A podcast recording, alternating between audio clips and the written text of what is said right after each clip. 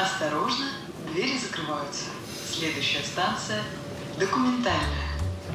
Всем привет, это подкаст «Станция документальная». Меня зовут Дмитрий Колобов. Здесь мы говорим про документальное кино, обсуждаем новинки и классику и общаемся с представителями киноиндустрии.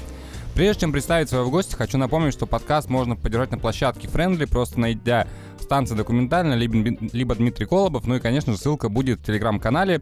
Можно зайти и поддержать меня любым донатом. Это очень важно для развития и существования подкаста. А в гостях у меня сегодня режиссер, оператор и номинант на премию «Оскар» Максим Арбугаев. Максим, привет. Да, привет, Дим. Хочется, наверное, еще раз уже в таком формате аудио поздравить, на самом деле, с тем, что ты был номинирован на премию «Оскар», когда мы с тобой списывались в Телеграме. И, естественно, очень много вопросов будет касательно фильма «Выход» э, и самой премии. Вообще, скажи, как долго создавался фильм «Выход» и как родилась вообще эта идея? Ну, я, наверное, начну с того, как родилась эта идея. Э, мы сняли эту историю совместно с моей сестрой Евгенией Арбугаевой. Э, это наш первый такой творческий тандем.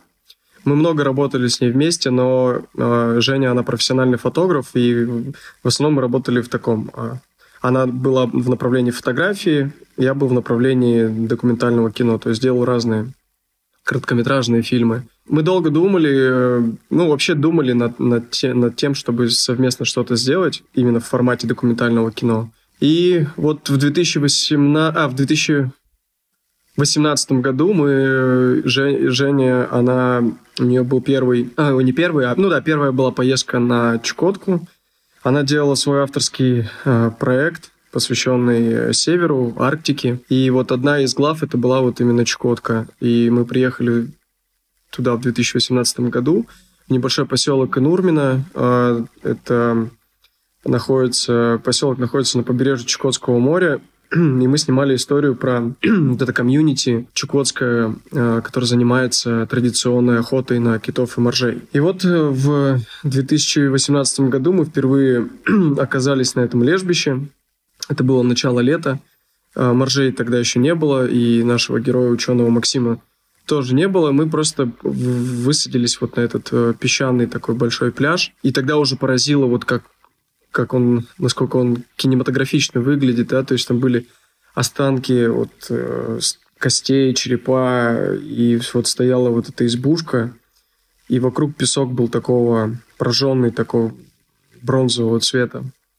Мы зашли в эту избушку попить чай – с, охот, с охотниками и э, пообщались, э, и нам рассказали, что ежегодно на протяжении там, 10 лет приезжают ученые наблюдать за самым крупным лежбищем моржей в мире. Нам показали фотографии, какие-то видео, и мы были в таком в шоке, что вообще такое существует, и что вот есть вот такой некий природный феномен. И потом уже в 2019 году мы вернулись э, дальше продолжение, дальше продолжала свою фотоисторию. Я снимал небольшой короткометражный фильм про охотников. И мы так подгадали, чтобы э, провести какое-то время с э, нашим героем, с Максимом Чакелевым. И вот в 2019 году мы провели с ним около там двух недель. И мы в то время не снимали, мы, нам важно было с ним познакомиться поближе, узнать его, увидеть это лежбище. И вот, да, и нас это еще сильнее впечатлило, и мы поняли, что это интересная история для именно для кино.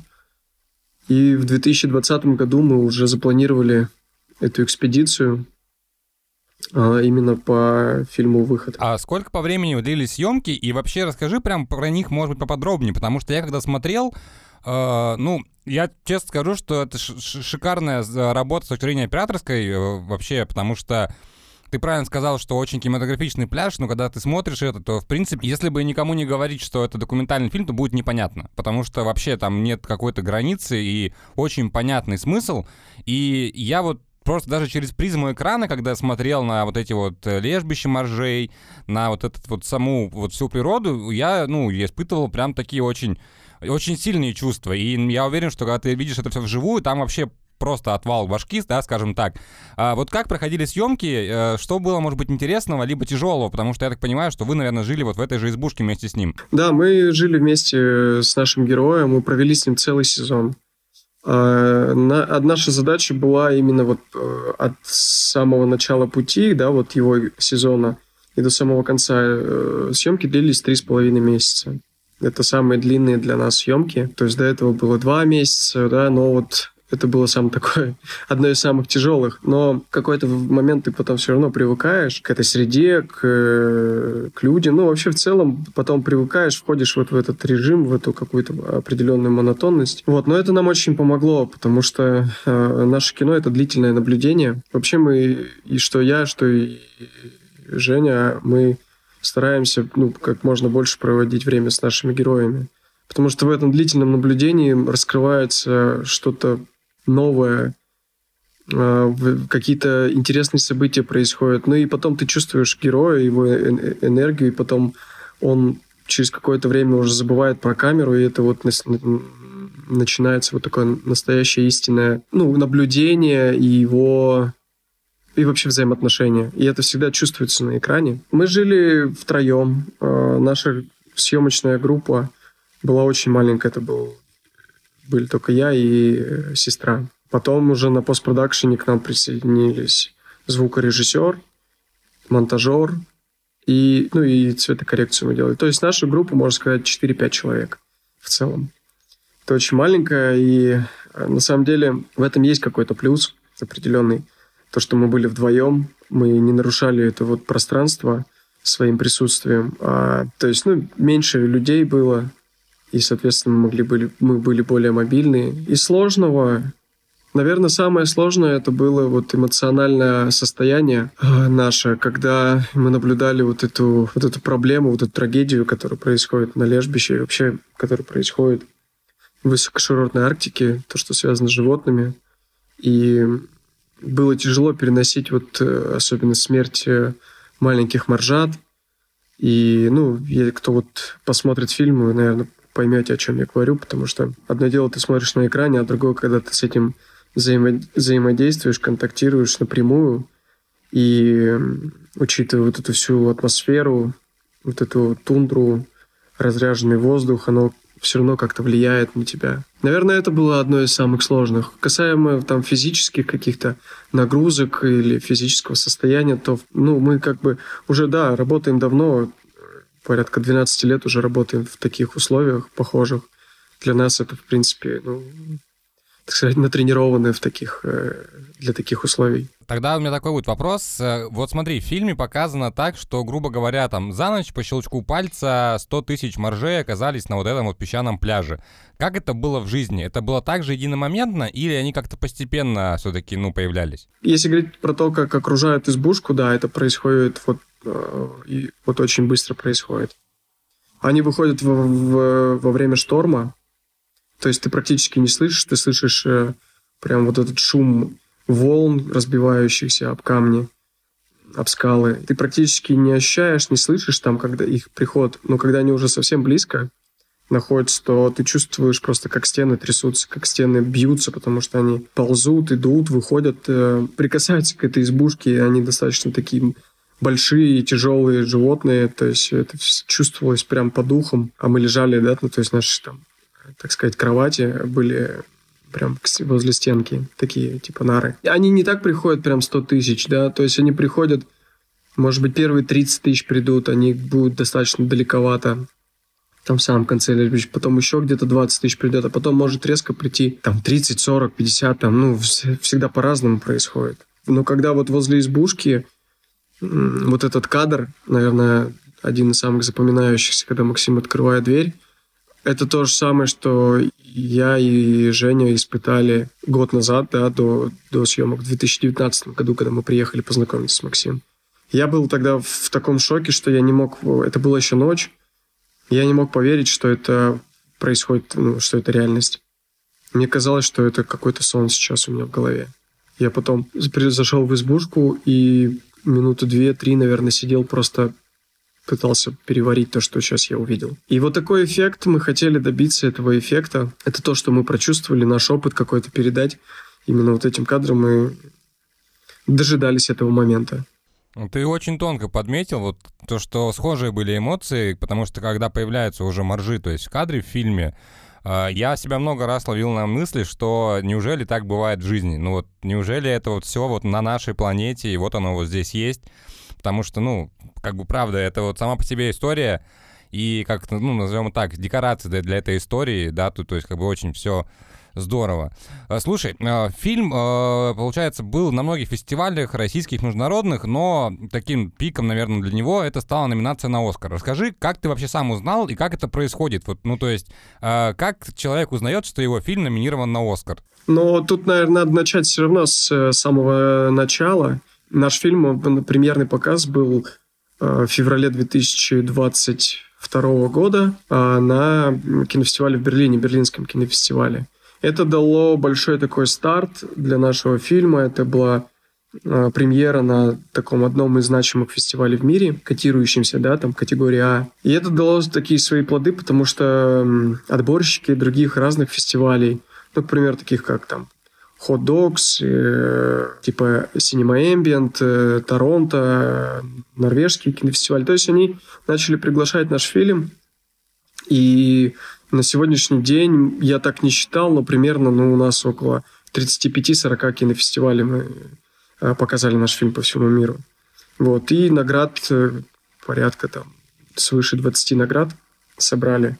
И это дает, дает свои плоды, потому что это ну, становится таким узнаваемостью как фильма, что он как-то на слуху, и вот в течение года он показывается, показывается, получает какие-то призы, и ты потом... Э, есть фестивали, которые котируются Oscar Qualified называется.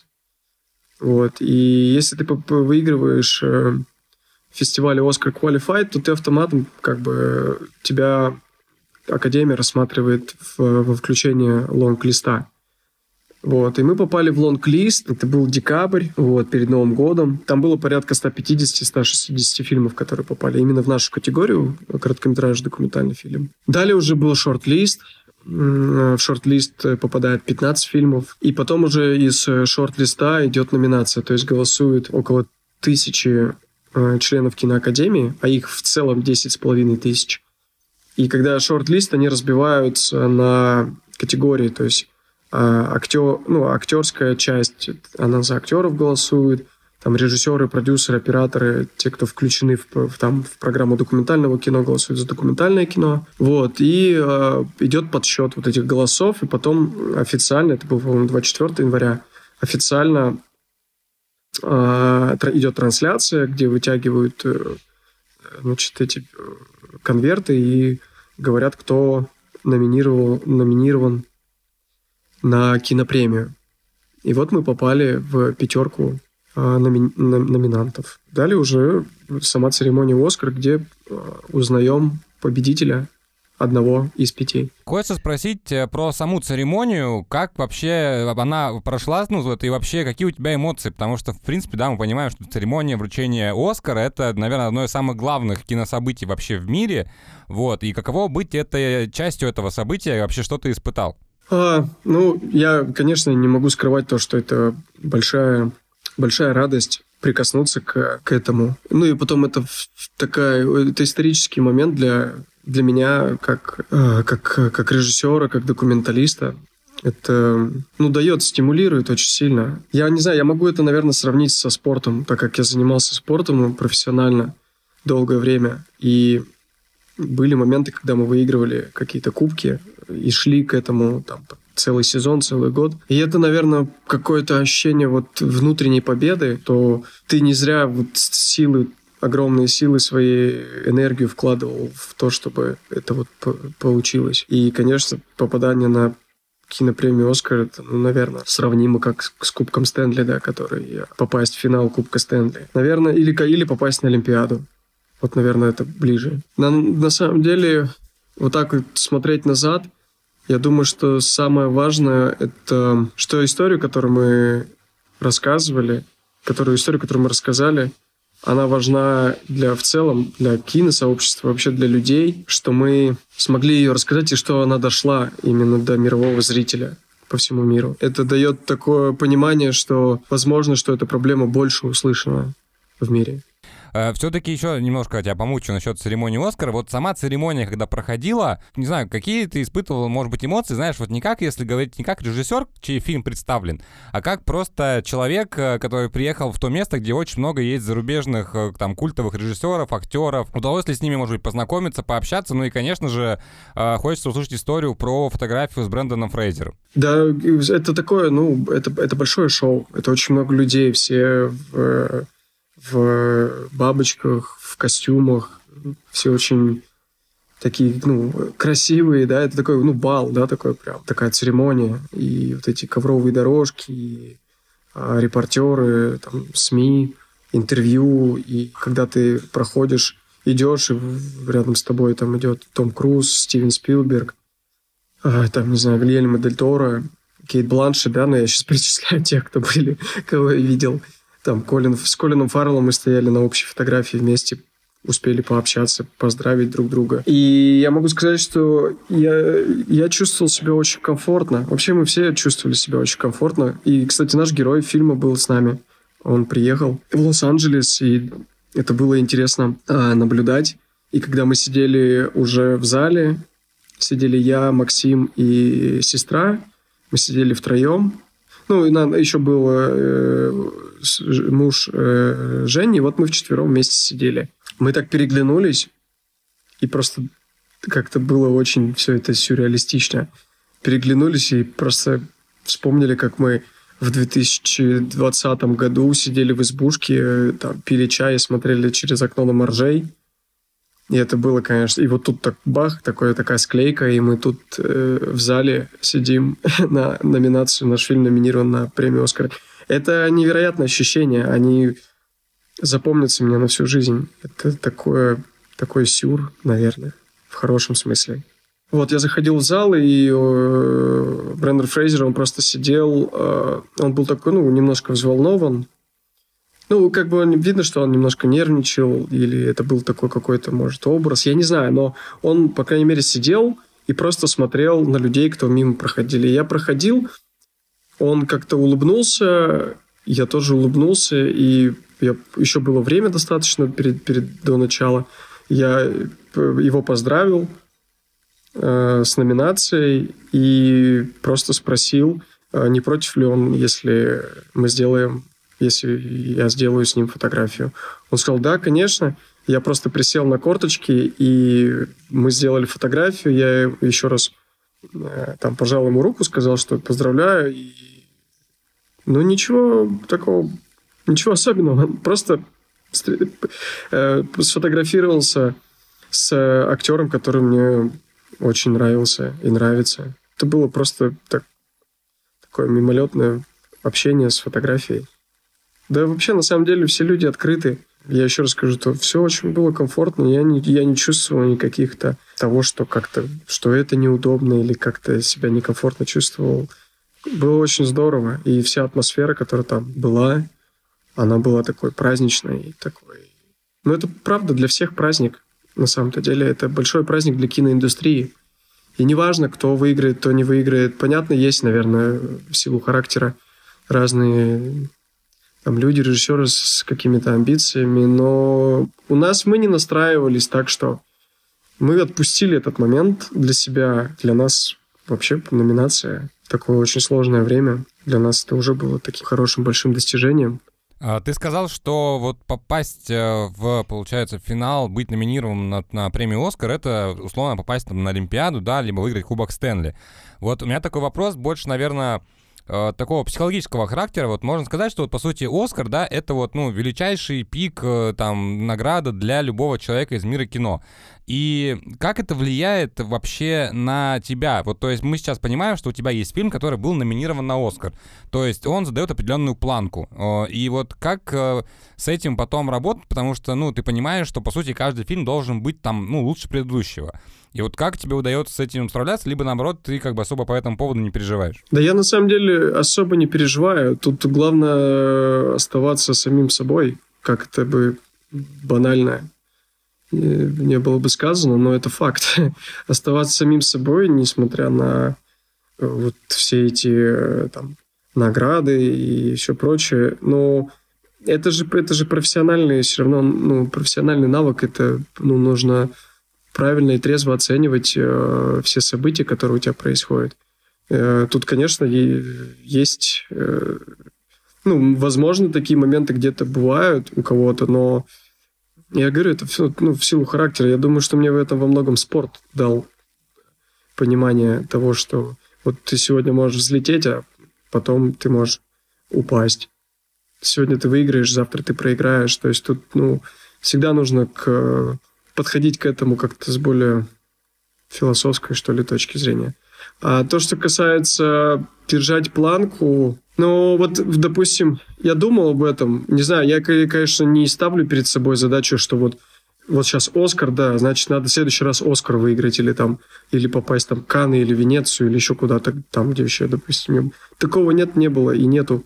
я думаю, что это большая ошибка перед тем, как ты начинаешь делать фильм, думать так, и значит, это я, наверное, этот фильм я буду делать под такой фестиваль, значит, э, я его продам туда, заработаю столько-то, столько-то. Это сразу можно ставить крест на, на, на, на, на вообще в целом на, на, на фильме, потому что ты будешь уже себя загонять в какие-то рамки, ты будешь э, думать об этом, и это как более, ну, что ли, цинизм какой-то в этом будет, и ну, неправда это немножко будет. И когда начинаешь делать кино, фильм, ты в первую очередь должен думать, насколько это важно для тебя, во-первых, для тебя лично, а во-вторых, э, э, насколько это важно в целом, ну, а тему, которую ты поднимаешь для общества. Это, ну, много-много должно совпасть, э, много моментов, чтобы картина сложилась. И это команда, и это герой, и это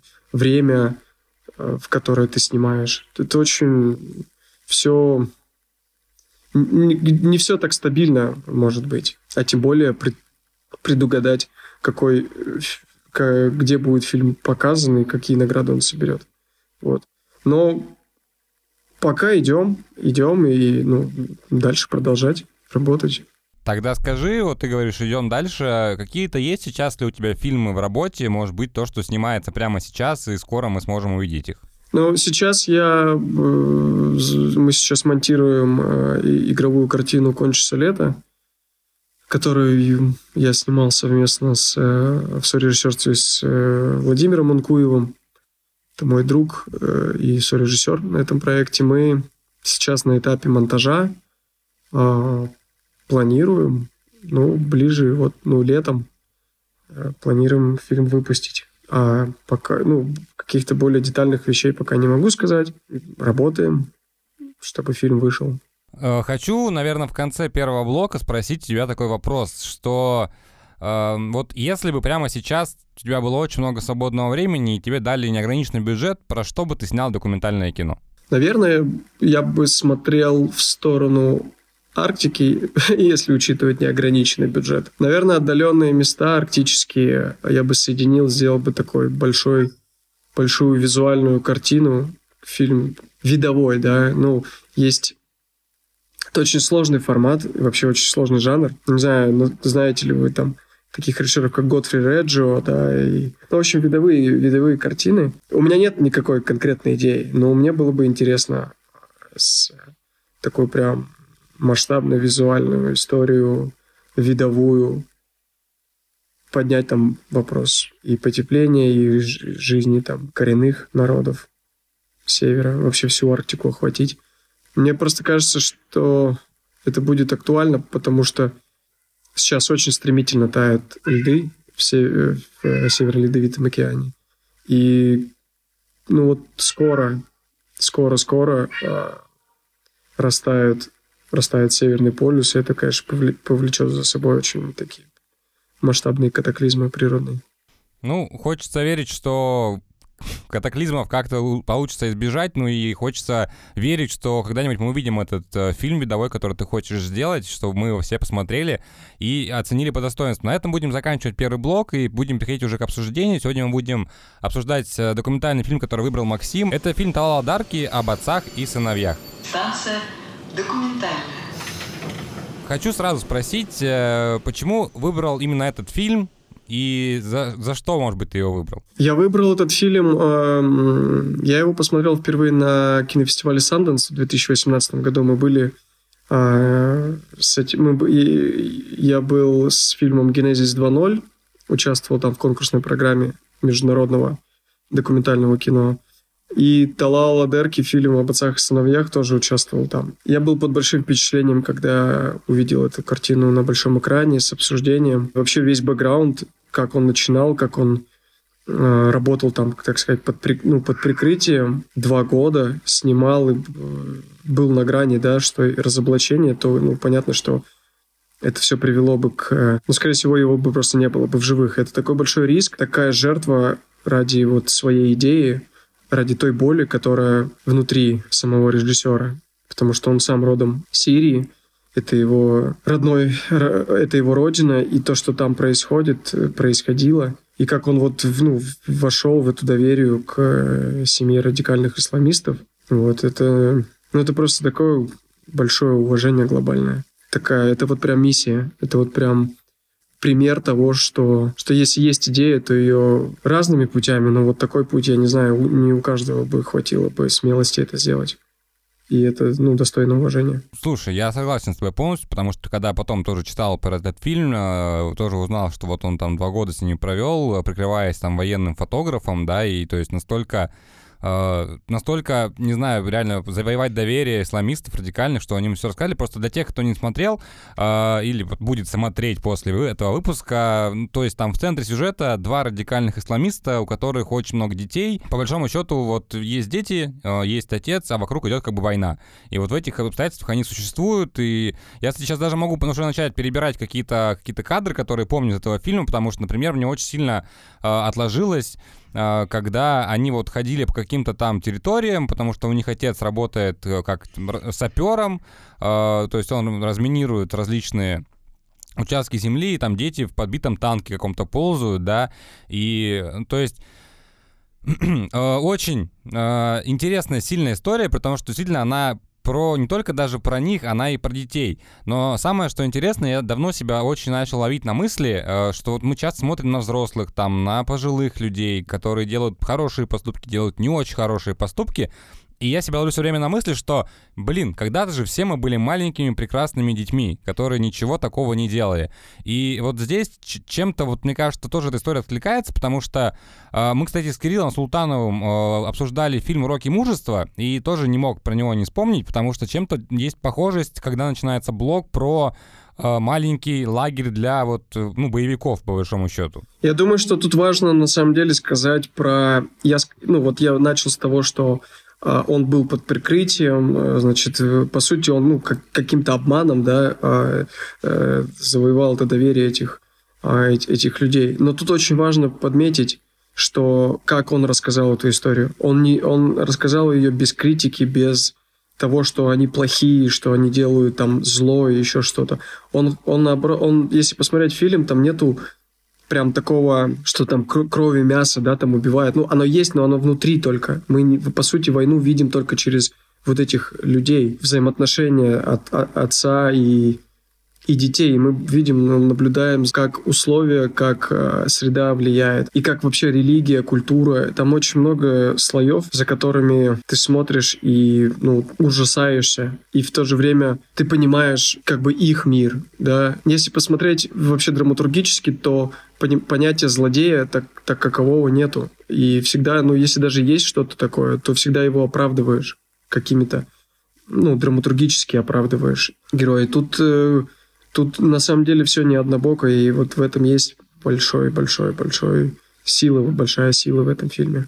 То, что нет критики, это действительно так, и по большому счету он просто э, наблюдал за ними, да, и потом эти наблюдения нам предоставил, и вообще, в принципе, знаешь, что, наверное, вот можно об этом сказать, почему вот он, наверное, э, у, меня, то есть вызывал такие, ну, интересные эмоции за просмотром, потому что а, для меня вот этот вот мир, он другой, да, то есть точно так же, как и для нас, ой, для них мы из другого мира, также они для нас из другого мира, ну, то есть именно по каким-то там ценностям, по э, мироощущению, мировоззрению.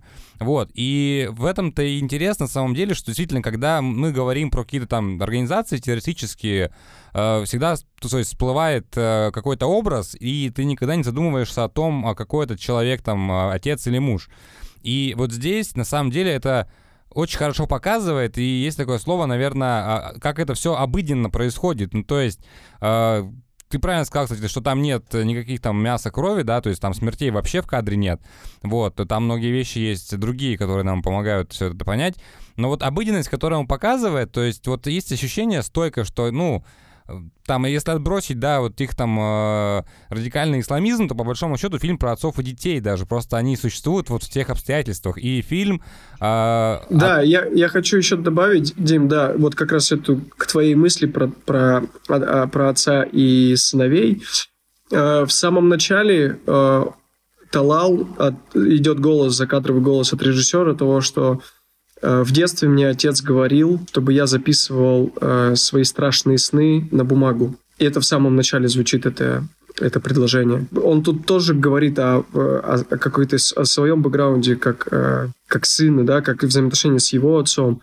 Но еще важно то, что это страшный сон, который он рассказывает именно посредством кино. Это вот для него это страшный сон, то, что происходит на, у него на родине, в на его родных землях. Ну, тут, кстати, мне кажется, очень еще действительно важно то, что снимал э, человек, э, который родом из того, из того э, который родом оттуда, потому что ну, есть, наверное, такое стойкое ощущение, что другой режиссер, который, например, был бы европейцем, либо американцем, либо русским, он бы, наверное, э, не смог так эту историю сказать, потому что он бы не так это чувствовал, потому что ну, все равно так или иначе у нас у всех есть привязка там к нашей родине, к тому месту, где мы родились, где мы выросли, и душа как бы за это, в общем-то, болит.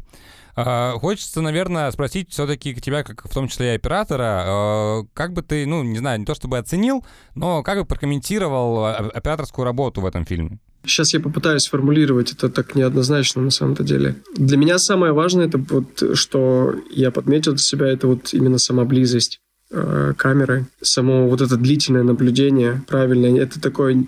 Там есть элементы там вмешательства в жизнь героев, когда мы видим самого Талала, когда э, герой там со снайперской винтовки стреляет там по людям, и, и в это время они с режиссером разговаривают на какие-то темы.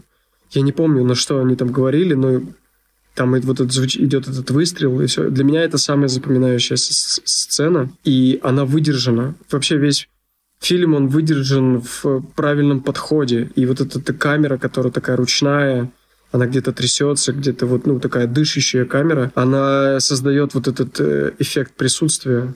И мы это понимаем, они не скрывают, а, то есть мы понимаем, что это оператор, что он вот, что режиссер и оператор, что они наблюдают и где-то рядом находятся, где-то мы слышим вопросы и все. И я считаю, что это вот, ну, это правильно выбрано, правильно да я не знаю, я так, так, так, это неправильно тоже говорить, правильно выбрано. Это просто чувствуется, что это шло именно вот так интуитивно. Все, и вся эта атмосфера, и понимание, как это все рассказано будет. В общем, это выверенная, выверенная, выверенная, выверенная операторская работа. И на самом деле в хороших фильмах, в документальных, я ну, редко выделяю какую-то операторскую работу. Если я, если у меня ну, нет никаких вопросов, то это мастерски здорово сделана операторская работа. Ну, ее всегда чувствуешь на самом-то деле. Хочется, наверное, задать последний вопрос касательно фильма об отцах и сыновьях. То есть мы понимаем, что в любом документальном кино есть какой-то вывод, какая-то мораль, то есть какой-то месседж, который э, режиссер хотел до этому миру донести. Вот как тебе кажется, какой э, посыл э, закладывал Дырки вот в этот фильм? Такой сложный вопрос. На самом деле там очень много слоев. Тут однозначно нельзя сказать, что это кино про там... Мне кажется, это про какой-то страшный сон. Хотя тоже так не могу сказать. Ну, можно ли сказать, э, что вот если мы говорим про какой-то самый верхний слой, то это своего рода такая критика войны? Ну, не, критика войны, конечно, э, это, это, это, это, это однозначно, но критика войны, она же ну, по-разному может быть.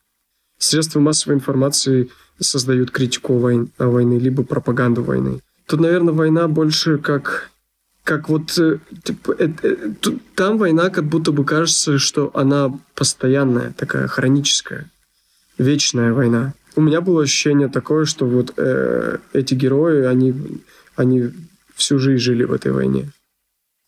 и будут жить в этой войне дальше. Я не знаю, у тебя какие были ощущения касаемо, вот, если говорить про войну в этом фильме? А, слушай, ну действительно, ты правильно сказал, что такое ощущение, что она там все время идет, потому что, в принципе, ты заходишь э, в этот фильм, когда война идет, да, как где-то там она идет, и когда фильм заканчивается, она никуда не делась, она продолжается, и при этом еще воспитывают новых будущих, то есть солдат. Э, поэтому у меня, наверное, были такие эмоции, то, что я э, сопереживал, э, наверное, героям, безусловно, потому что я не могу сказать, что они у меня вызывали какую-то негативную реакцию. Э, у меня вызывало больше, наверное, другие моменты, например, когда э, дети нашли, по-моему, какого-то воробья, принесли, там, приходят к отцу и говорят, папа, мы нашли воробья, там, закололи его ножом, а потом отрезали голову, как ты тому дяденьке. И вот для меня это да, было да. таким сначала немножко шоком, потому что, ну, э, как бы для меня это ну, неприемлемо, скажем так, а дети на этом растут.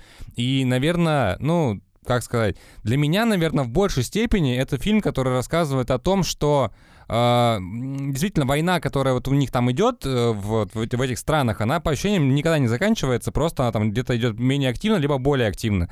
И для меня это скорее про то, что э, что очень многие дети, они становятся заложниками этих обстоятельств. И по большому счету, может быть, они-то и не хотели бы, ну, там, там воевать, да, но их заставляет э, окружение это делать, тебя дают в этот лагерь.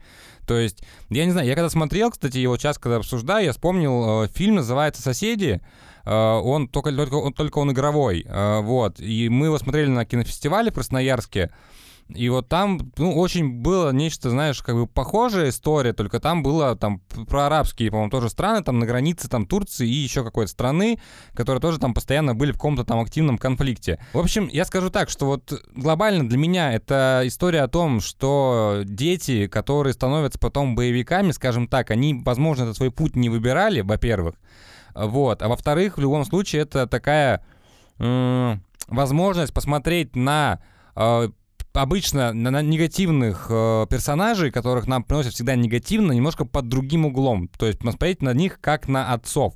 Потому что, ну, как мне показалось, в принципе, именно как отцы, они со своей задачей справляются просто прекрасно. То есть, как бы к ним э, каких-то таких вопросов касательно воспитания, наверное, нет. Да, я, наверное, еще добавлю, что тут есть ощущение вот э, после просмотра ты понимаешь, что это некая цикличность. Вот есть их отец передал всю, всю, всю эту среду, все эти условия, все это воспитание перекладывается дальше на следующее поколение. Следующее поколение будет перекладывать на своих сыновей. В этом какая-то есть цикличность. Я когда вышел, мне, наверное, было ощущение вот этого, что они где-то и, ну, что вот эта вся модель в целом, она похожа и на нашу жизнь. У меня на...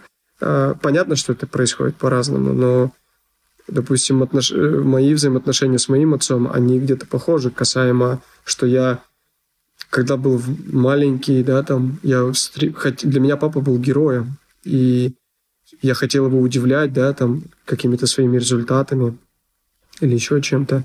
И он мне давал там свою философию, да, какую-то.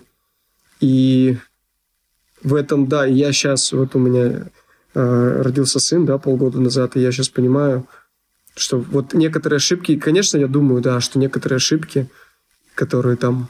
Но это не, тоже нельзя назвать ошибками, а, наверное, ну, некоторые моменты я бы не передавал, какой-то разбор сделал. Но в целом э, у меня есть какая-то такая база, э, которую мне передал отец, которую я планирую дальше передавать своему сыну. Понимаешь, вот это есть некая такая цикличность, что ли, в этом. Ну, в целом, в целом, да, то есть ценности, принципы, морали, вот это все, это передается как бы с поколением э, каждым, э, то есть следующему что-то там добавляется, что-то уходит, но основное как бы остается. И у героев фильма они вот, ну, вот такие, у нас они как бы другие. Вот, поэтому, не знаю, я, я поэтому, я сейчас немножко завидую тебе на самом деле, что ты его смотрел на большом экране, потому что я его смотрел вчера как бы на там компьютере, а это абсолютно два разных э, ощущения вообще кино. Вот, когда ты смотришь его в кинотеатре там с нормальным звуком на большом экране и смотришь дома, когда у тебя там тоже там кошка, собака бегают, что-то отвлекают и так далее. Хочется, наверное, задать такой последний даже уже, ну, наверное, не вопрос, а, а вот как бы ты порекомендовал и почему этот фильм нужно посмотреть нашим, нашим слушателям? Ну, потому что это кино, где ты задаешь очень много вопросов и самому себе. И когда ты выходишь, ты живешь с этим кино еще какое-то время. И в этом и есть вот э, определенная магия и сверхзадача документального кино, когда ты рассуждаешь, думаешь, и это влияет на тебя, и где-то ты получаешь опыт большой, который ты бы, наверное, нигде бы не получил. И этот фильм передает тот опыт, где просто где ты не можешь в другом месте его получить. Правильный, правильный опыт размышления, рассуждения на тему войны, на тему воспитания, на тему взаимоотношений отцов и детей. На этом будем потихоньку заканчивать. По традиции я хочу, чтобы ты порекомендовал три документальных фильма для наших слушателей, которые нужно обязательно посмотреть. Э, три фильма, которые я бы мог посоветовать э, любителям документального кино, это, наверное, будет первый фильм, это будет э, «Глубокая любовь» польского режиссера Яна Матушинского «Страна меда». Это Северная Македония. Это режиссеры Тамара Котевска и Любомир Стефанов. И третий фильм я бы посоветовал Вернер Херцог э, «Уроки тьмы». Спасибо тебе за эти рекомендации. Я уверен, что люди посмотрят. Вот, на этом будем заканчивать. Я напомню, сегодня у меня в гостях был режиссер, оператор и номинант на премию «Оскар» Максим Арбугаев. А меня зовут Дмитрий Колобов. Это подкаст «Танцы документальные». Если вам нравится подкаст и то, что я делаю, меня можно поддержать любым донатом по, на площадке Friendly. Ссылка будет в телеграм-посте. Э, всем пока. Пока-пока.